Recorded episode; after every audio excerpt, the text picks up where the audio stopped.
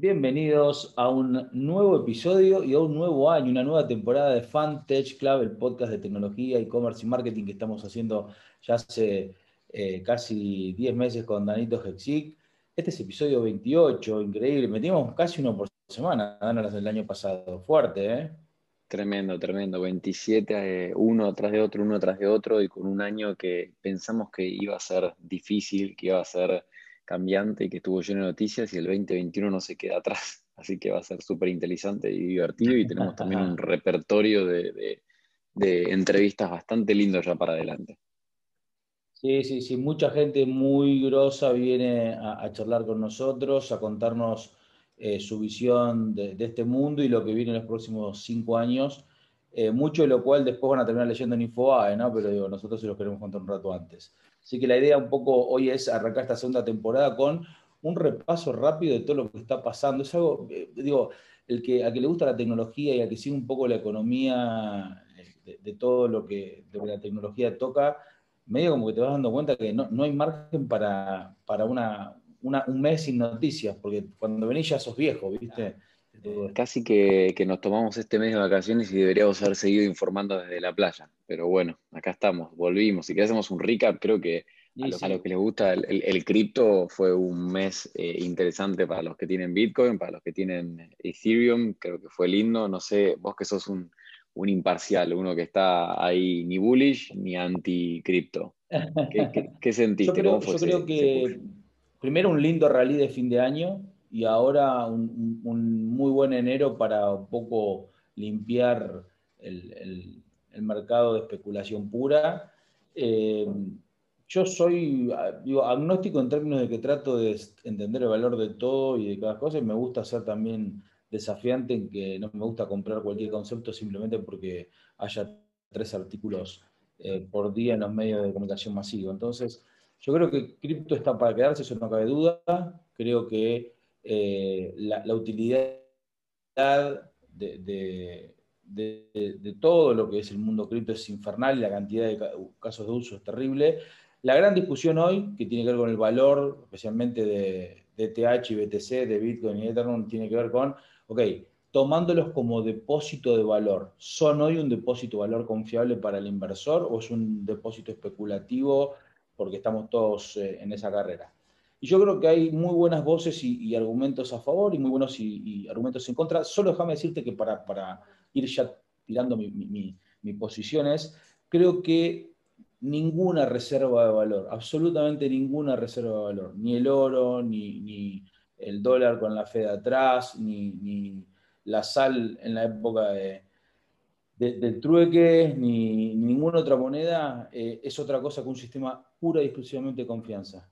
No hay otra explicación a que algo sea una reserva de valor que la confianza de quienes participan en ese trade-off de te doy y vos lo recibís.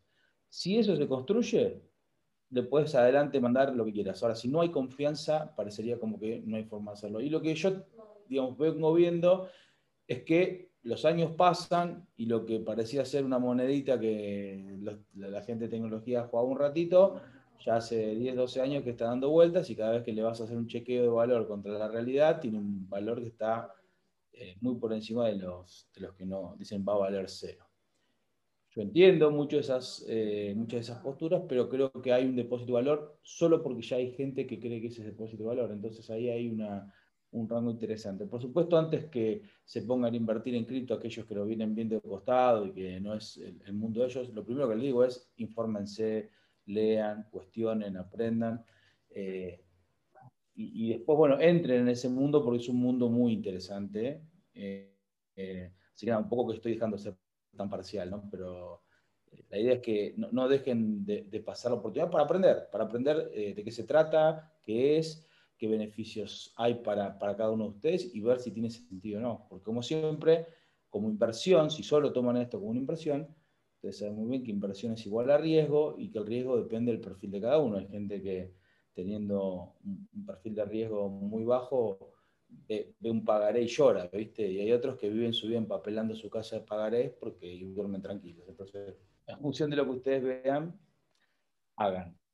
Me, gustó cómo, cómo, te fuiste medio bullish, después fuiste para atrás como diciendo, che, para, yo no te dije que invierta para que no haya visto a alguien que después tenga que buscar.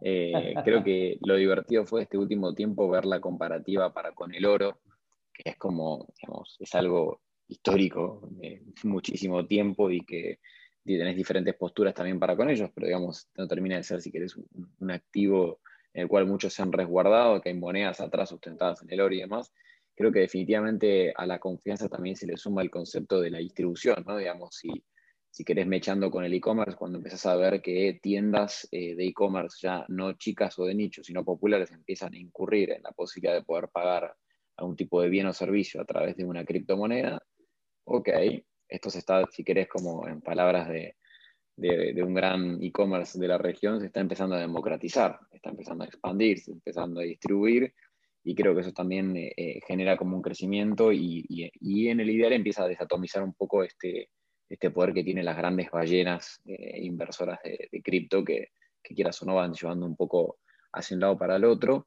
Y no puedo dejar de mechar esta conversación porque, digamos, le íbamos a hacer distinto al temario, pero con lo que acabas de decir de la confianza, hay algo que me, que me, ata y que es este concepto de los hedge funds, lo que pasó con Reddit y lo que está pasando con acciones como GameStop o bueno, sí y otras, que claramente es como, hay varias, hay, hay varias como, como, cosas ¿no? dando vueltas. Está este concepto de eh, la gente dentro de Reddit como el, power to the people yendo en contra de los hedge funds que estaban shorteando la acción de, de, de GameStop y algo que comienza como un juego hace un par de días se termina convirtiendo en casi, no sé, pero la quiebra de, un posible hedge fund. No sé cómo lo ves y qué sentís de cara a la confianza, si querés, en algo como la bolsa. adentro, ¿no?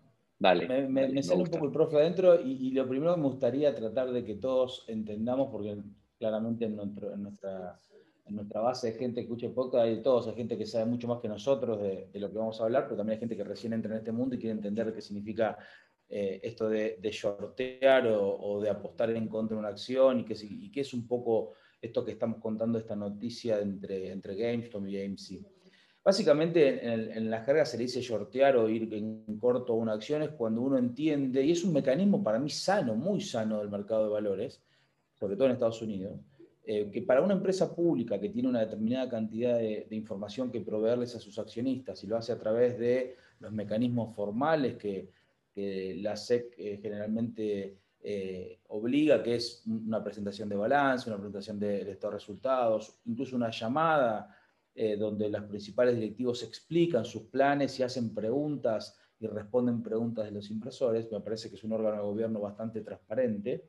Ante esa situación, cuando alguna de estas compañías uno entiende que no es satisfactorio lo que el management expresa o lo que eh, uno entiende que el management ve del futuro de la compañía versus lo que el inversor ve de su realidad o un externo ve de su realidad, el, el, shortear es un mecanismo para decirle al mercado, mira, yo no creo en lo que está pasando. Y eventualmente, si vos lo ves en el macro, eh, termina siendo como una actitud sana de, autorregulación, ¿no? Porque, digo, si hay gente, bueno, pasó hace no mucho con Tesla, ¿no? O sea, para que se entienda. Mucha gente durante mucho tiempo creyó que Tesla no era lo que lo que decía Elon Musk que era, es decir, y, que básicamente era un, un blef. Eh, yo creo que todavía pasó poco tiempo para que eso termine, digamos, de alguna manera siendo corroborado o no. Pero finalmente esa gente, ¿qué mecanismo encuentra? Encuentra un mecanismo por el cual apuesta a que ese valor de la acción en un tiempo determinado va a bajar es una, hay un mecanismo un poco más complejo, en realidad eh, el shorting es alquilar esa, esa compra de la acción para después venderla y en la diferencia del precio entre compra y venta tener margen. Pero finalmente digo, es apostar en contra de la acción. Lo que pasa es que apostar en contra de una acción, como para que se entienda el término, no es una cuestión que lo haces una vez. Lo es una cuestión que vos empezás a apostar en contra de la acción y lo tenés que mantener el tiempo. Imagínense que vos estás diciendo, bueno, quiero un asiento entre los que van a ganar plata si la acción se cae. Bueno, no hay problema, siéntese. Ahora, por cada vez que, cada día que pasa sentado usted me tiene que pagar. Entonces, ir en contra de una acción está bueno, pero vos vas a pagar por cada día de que eso no pase, no ocurra. Entonces, lo que pasó básicamente, y que Dan estaba contando respecto de EMC y de, de GameStop, es decir, miren, hay un montón de gente que se paró en la fila y hay una tribuna llena de gente esperando que esto se va a caer. Hay atrás algunos, hay un cambio de CEO, hay, ese CEO que se convierte también parte de miembro del directorio, hay cambios en la estructura. Parece ser como que GameStop no era tan mala como parecía ser. Eh, y en Reddit, que es una red social para todos los que, y un foro para todos los que no lo conocen, que es uno de los más grandes en Estados Unidos, en el subreddit de, de Wall Street, pequeños inversores que son muchos, que son cientos de miles agrupados. Ahora hay aplicaciones como Robinhood y distintas aplicaciones que te permiten operar como, un, una entidad grande. Se coordinaron de una manera muy interesante para decir, che, este short está, está mal parado. Y ojo que, eh, me olvidé decir, que no es que el asiento vale siempre lo mismo. Vos puedes apostar a un asiento que te haga ganar tres veces, diez veces o cien veces. Pero el alquiler también te vale tres veces, diez veces o cien. Entonces, si hay alguien que alquila un asiento durante muchos días apostando 100x, cada día que eso no pasa le cuesta mucha plata el asiento. Entonces, estos tipos dijeron, ah, ¿qué pasa si empezamos nosotros a, comprar lo que ellos quieren eh, y, levantar el precio de la acción, que es lo que ellos no pasan? Hicieron cuenta que podían joder mucho a alguien que estaba muy parado en, el shorting de esa acción. Y así fue como pasó. Y muchos de los grandes hedge funds que, tenían posiciones de short de, estas acciones tuvieron que salir a cortar pérdidas y a tomar esa pérdida hoy para no fundirse en poco tiempo. Esto para el mercado, digamos, lo novedoso, que esto pasa casi todo el día y no nos damos cuenta y no lo sabemos, por algo que estés en las pantallas bursátiles siguiendo y operando, no te das cuenta de esto. ¿Por qué fue noticia? Porque esta vez fue un ente externo, fue un Reddit, fue un foro, fue un, grupo de tipos que no tenían, no eran del palo de, y a partir de eso se empezó a correr un rally de qué otras acciones podían hacer lo mismo. Y ya, ya no era una, ya son seis, siete u ocho. Y ante el miedo general, los hedge funds que estaban jugando o que se caracterizan en jugar en corto, en buscar estas, estos huecos de las empresas que parecerían ser que no entienden la realidad de donde está la compañía y no se refleja en la acción, tuvieron que volver todo para atrás su tesis de inversión. Así que, nada, esto, eh, si hay algo que, es interesante para que todos veamos es que Internet y el acceso a la información democratiza la capacidad de la gente de, primero, entender lo que pasa, porque antes de esto no te enterabas, ahora te enterás. Segundo, como es mucho más fácil aprender, entendés lo que pasa, no solo te enterás, sino que lo entendés. Y lo, más mágico, que aparece para mí en los últimos 3, 4, 5 años con eh, los 5 billones de celulares dando vuelta que hay en el mundo, es que nos podemos coordinar con una app de manera muy fácil para hacer y torcerle el brazo a un Goliat de, miles de millones de dólares, porque nos damos cuenta que está tan avaro y en una posición tan avara que con un poquito de coordinación se acaba el juego. Así que, chicos, esto es el futuro, digo, ¿no? Es decir, el futuro donde 500, 1000, 2000 personas empiezan un movimiento, la siguen otras cientos de miles y no solo hacen crear un hedge fund, también pueden hacer fundir una marca, pueden hacer, bueno, cambiar un gobierno, pueden, digo, empieza el poder de esta, empieza a ser real este poder, ¿no? De, estar eh, todos atrás de, una idea a través de la tecnología. Hay, hay algo más divertido. Hoy son las miércoles 27 y 10 de la noche. Hace un par de horas Reddit decide cerrar ese subforo y hacerlo privado, ¿no? Como que, digamos, los que están adentro están adentro y listo y automáticamente en Reddit, en Twitter y en un montón de otras redes sociales empezaron a decir, che, de este nos vamos a este. Entonces, lo que la red social, obviamente empujado por hedge funds, por Wall Street per se, por los medios y demás, intenta contener, empieza a no ser posible tampoco y por consiguiente es como que el poder termina siendo parte del famoso usuario, que atrás de todo es el que tiene el, es el valor intrínseco de esa red social. Entonces, me parece interesantísimo. Hay un libro muy interesante que se llama eh, The, Network Effect o una cosa así, que es de, eh, después lo vamos a poner, de Benkler, es un autor indio que es espectacular, que habla de todo esto, eh, por si alguno lo quiere ver. Pero me parece que lo más lindo de todo esto es que, obviamente, lo, en realidad lo más lindo no, lo más gracioso de todo esto es que las acciones que están atacando, digamos, este grupo, atacando en un buen sentido, son todas acciones que dicen que los, los de 30 y pico y 40 eh, consumían esos tipos de productos cuando tenían recién los 20 y pico, ¿no? Como GameStop, eh, iban al cine con AMC, hablaban de Blockbuster, hablaban de todas estas compañías que uno cuando tiene los 10i, 20i, empieza a usarlas y ahora ya están como pasadas de moda, entre comillas, eh, y le suma una parte melancólica, ¿no? A esta situación tragicómica, por decirlo de una forma, pero interesantísima. Sí, para, para darle un cierre al tema, les dejo una pregunta que no tengo respuesta, sino que la respuesta la van a buscar cada uno de ustedes que están escuchando el podcast, y es, ¿hasta qué punto la inteligencia de masas es la mejor inteligencia posible? eh, se ha escrito mucho y mucha gente te dice, no, no, cuando tenés cientos de miles de personas, eh, esa inteligencia colectiva es sin duda más inteligencia que una decisión de un individuo. Bueno, me preguntaría también eso, ¿no? Hasta qué punto tener poder y cómo se mueven las masas y cómo las masas toman una velocidad que a veces después es hasta difícil de parar, aun cuando los mismos pertenecientes a, ese grupo eh, ya arrancó un rally y nada, y ahora quizás van contracciones que no tenían por qué y van a ir igual, porque ya está, está la, eh, digamos, la, muchedumbre buscando sangre, como decimos. Entonces, nada, busquémoslo, también ver desde un lado crítico, como todos los temas, yo siempre digo lo mismo, la realidad eh, es lo que es, y después tenemos todas las interpretaciones nuestras, que son billones como personas en el mundo, y esto hay que también darle ese tamiz para entender de qué lado de, de la noticia entendés que tiene valor para vos eh, el análisis. Así que eso es lo que, lo que pasó esta semana eh, y para meter todo de un golpe y no, y no cortar y no darle respiro a los oyentes, también hay un, tema un poco asociado al tema de, de, las compañías de tecnología, que es el tema de Intel, ¿no? el tema este de que muchos de los, eh, de los analistas del mercado entienden que Intel perdió la carrera uno dice, ¿cómo Intel? Pues Intel es el número uno del mundo, ¿qué estás hablando, Ariel? No sabes nada. Bueno, no, no es que lo digo yo, digo, lo dicen los grandes analistas, de, claro, hoy medido en cantidad de, unidades, de procesadores y demás, sí sigue siendo el número uno, pero este tipo de industria se apalanca en, periodos muy largos. ¿Por qué? Porque el desarrollo de los chips lleva muchos años, pero sobre todo el desarrollo de la tecnología para fabricar esos chips lleva muchos años. Y ustedes saben que hoy los chips no solamente son el corazón de eh, tres o cuatro tendencias que ustedes conocen, sino que vamos a, rápidamente mencionar las seis o siete fuentes de, donde los procesadores eh, son el corazón del negocio. Una, la minería de criptomonedas. ¿Correcto? Es decir, la minería de criptomonedas, eh, y esto es darle potencia a la red de las cripto para hacer su trabajo matemático de validación, se hace a través de procesadores. Ahí tiene un vector de crecimiento importantísimo. Segundo vector, mobile, es decir, lo acabo de decir, 5 billones de dispositivos que adentro, cada uno de los teléfonos que estamos usando tiene un microprocesador. Tercero, las PCs y las tablets de, escritorio que seguimos usándolas, aun cuando tenemos celulares, seguimos consumiendo y renovando las Mac y renovando las PC y las PC gamers y digo, hay un tercer mercado.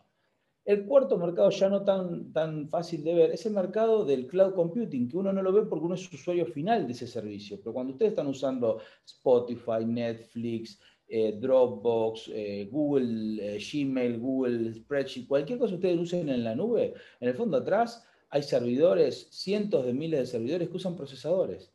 Y esos procesadores Intel los, los proveyó.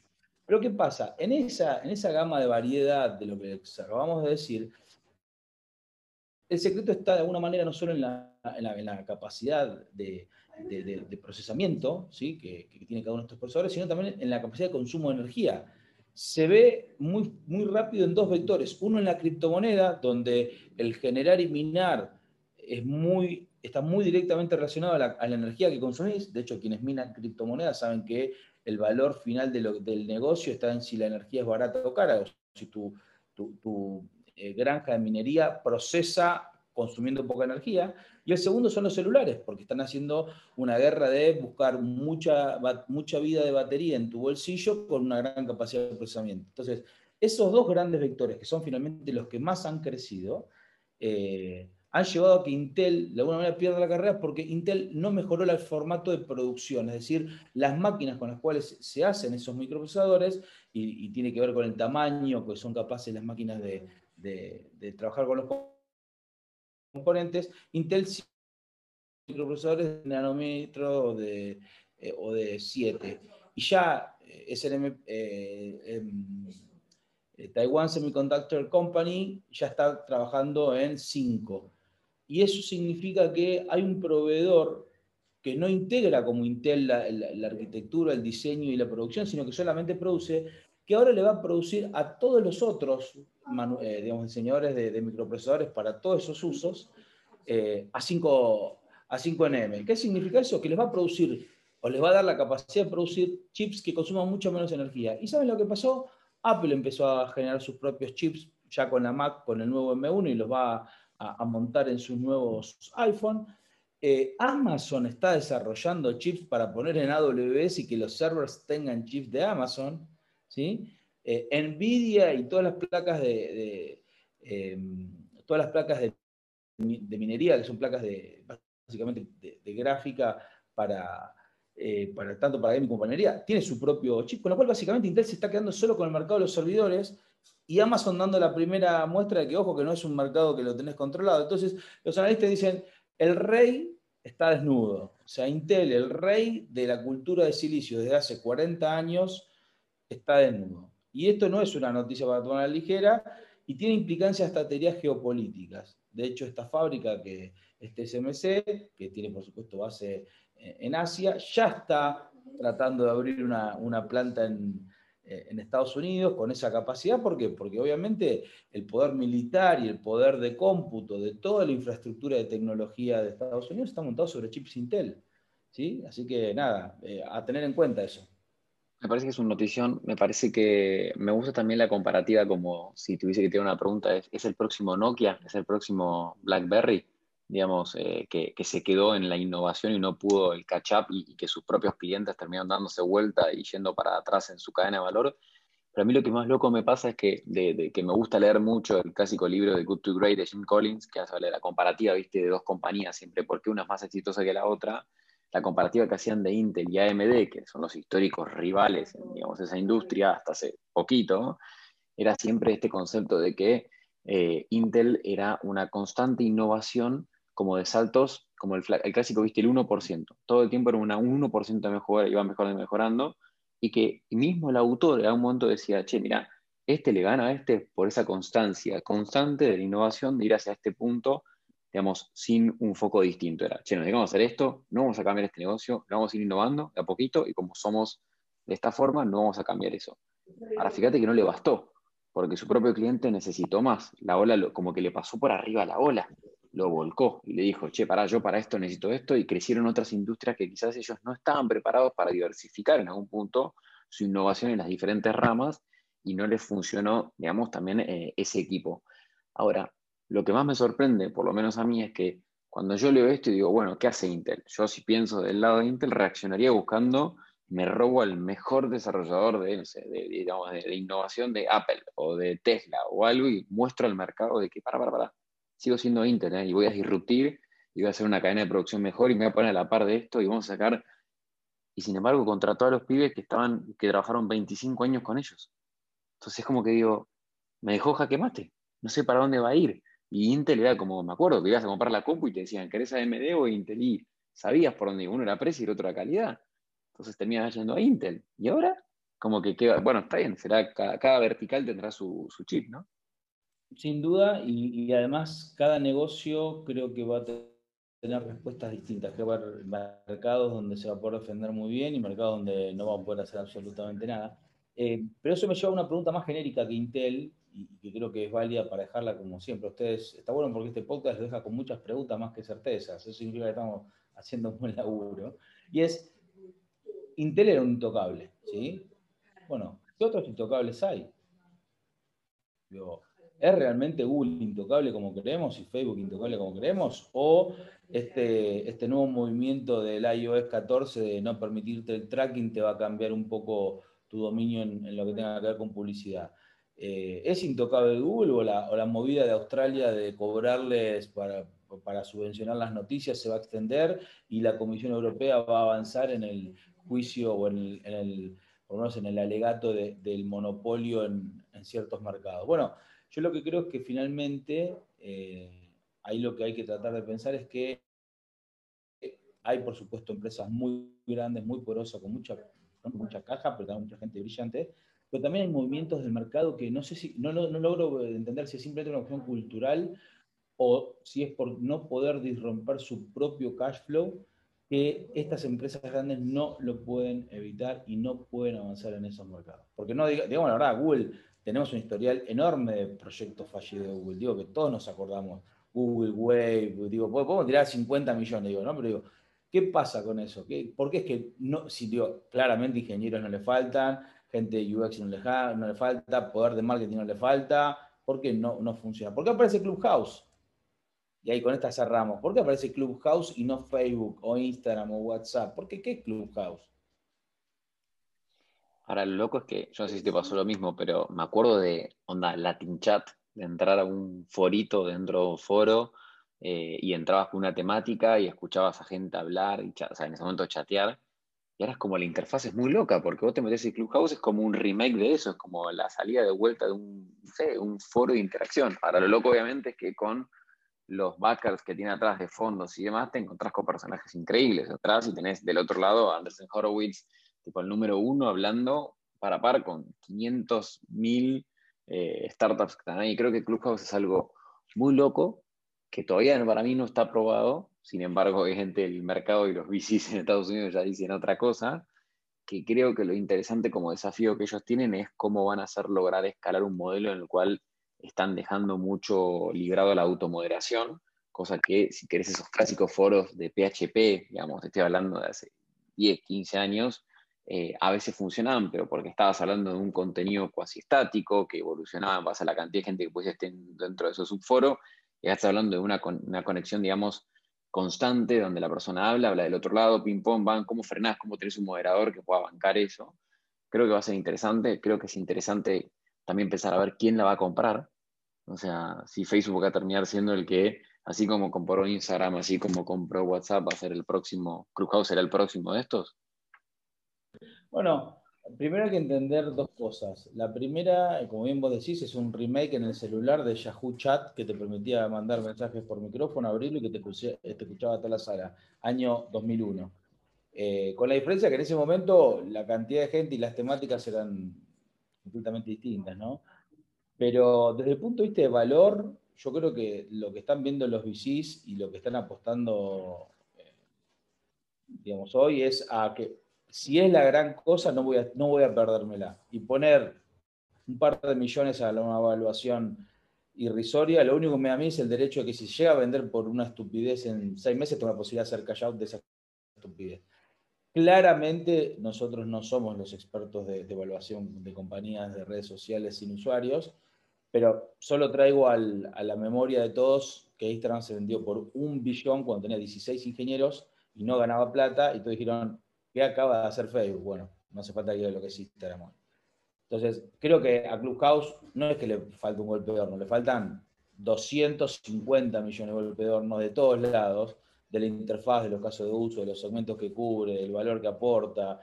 Pero bueno, la realidad es que hoy vos entrás, te conectás a una sala y tenés a, a, a, Marca hablándote y, lo escuchás hablándote, probablemente es muy difícil que eso suceda. Para ser honesto, creo que hay, hay un problema de valor, en el sentido de que cuando vos querés realmente usar a, Clubhouse como una radio, no tiene la usabilidad de una radio. Es decir, los temas pueden ser interesantes, pero es muy difícil browsear entre los clubs, es muy difícil cuando quién modera, quién no modera, en la participación de la charla hay muchísima gente y nadie sabe cómo interactuar. El hilo conductor, digo, porque no es que hay un moderador, generalmente hay cuatro, siete, ocho, se, hace complicado generarle valor en la charla, con lo cual eso ya es un problema, porque está buenísimo escuchar la Open Marcas si todos nos, callamos y escuchamos a ver qué nos va a decir, tipo una, conferencia, pero si somos 60 personas, todos hablándonos y pisándonos y con visiones completamente distintas, es más una mesa de café con, eh, cocaína, whisky y, opio, ¿viste? Y después que se, arma se han armado, yo he escuchado ya varios, varias conversaciones bastante de subida de tono. Ahora, por el otro lado, digo, vos tenés los podcasts, que es una realidad desde hace ya 10 años, que la gente se informa y escucha a los grandes de cada una de las industrias hablar en entrevistas súper valiosas, condensadas en 40 minutos o, en 20 o en una hora, y ahí tenés una extracción de valor enorme, porque hay una curaduría de quien busca al entrevistado, una curaduría de, las preguntas que se hacen y hacia dónde querés apuntar. Eh, entonces, un poco es eso, ¿no? ¿Qué diferencia a un libro o a un medio, eh, haciendo el paralelo con un medio escrito, ¿no? ¿Qué diferencia a un medio más eh, tradicional, de, noticias, de un foro, de un foro de PHP. Bueno, yo creo que ahí está, si me permitís, es una buena analogía porque ahí lo que lo diferencia es que quizás puedas escuchar algo que en otro lado no escuchás. Digo, eh, básicamente vos, ayer me metí en un grupo de cripto justo en, Club, en Clubhouse y había dos tipos brillantes eh, argumentando no menos de 20, 30 argumentos y contraargumentos de por qué BTC sí, no, valor contra patrón fiat, sí, no, contra historia del oro. Y vos decís, la verdad es que eh, escuchar gente muy capaz eh, con argumentos sólidos obviamente te suma mucho. Lo que pasa es que, bueno, ¿qué tanto tenés que curar las salas a las que entras para escuchar ese tipo de calidad, no? Yo me quedo con, la comparativa de los podcasts, que están hace casi 10 años, ¿no? Y, ahora hay compañías que han comprado, si querés, eh, desarrolladoras o productoras de podcast, por decirlo de una forma, con lo cual creo que quizás Clubhouse apunta, si querés, a, o a una salida rápida, como bien decías, sabiendo que ya los que entraron son de los que empujan y que el resto dice, uh, si fue este, me tengo que meter. Y por consiguiente algo de valor puedan encarar por ese lado y mientras tanto armar el avión mientras que están cayendo en el aire y, ver si pueden resolverlo y, salir adelante con una propuesta de valor buena. Para mí, si lo tengo que resumir, es, es una aplicación basada en el creador. Un creador, ya no un grupo eh, random de gente juntándose por un tópico random, sino un creador concreto que tiene valor y que tiene una audiencia encuentra una nueva forma de interacción, porque realmente eso sí es novedoso, que vos te puedas, si vos sos un podcaster o sos un tipo que tiene muchos followers en Twitter y te vas a un canal de, de, Clubhouse y, te estás llevando, que un poco es la apuesta también, ¿no? Te estás llevando, no sé, 10.000 seguidores a una charla donde vas a hablar 30 minutos y le vas a dar la posibilidad con algún otro moderador que podés sumar vos, de que alguien participe en vivo, eso es algo que hoy otro medio no te lo da. Este podcast no te da en vivo la posibilidad de, o el Twitter no te da la posibilidad de participar con audio y escuchar la voz y ser el secretario. Lo único cerca que encuentro yo, y que me parece que también es muy potente y no hemos hablado mucho, pero lo vivo todos los días con mi, con mi hijo gamer, es Discord, ¿sí? Como multiplataforma de comunidad, chat, video, screen sharing, eh, eh, digo, eh, YouTube, todo ese tipo de, ¿cómo se llama? De, proceso que permite Discord adentro de, compartir en vivo con una audiencia, es que creo a lo que apunta Clubhouse, con un modelo económico donde el que quieren que gane plata es el creador. Entonces por ahí tienen 400, 500, de hecho, lo, charlamos el otro día, entramos porque vimos a, a Pemarca hablando, entonces, bueno, hay, gente que tracciona por el nombre y por la historia. Entonces, por ahí tenés 5.000 tipos escuchando. Pero bueno, vamos a ver qué es lo que va evolucionando en los próximos meses. Por lo pronto, Dano, un gusto reencontrarnos, un gusto volver. Siempre la mano de Chocorísimo, de Bierful, gente nos va a acompañar este año también para poder compartir cerveza de helado con nuestros invitados. Eh, y para hablar de estos temas y de los que surjan en un año que se viene movidito y con una pandemia que parece no aflojar. Así que nada, nos vemos la semana que viene para el episodio número 2 de la segunda temporada, 29 el próximo en total. Gracias por estar ahí. Ya saben que nos pueden encontrar en arroba en todas las redes sociales o vía mail en hola. Suscríbanse en Spotify o en Apple Music. Nos vemos.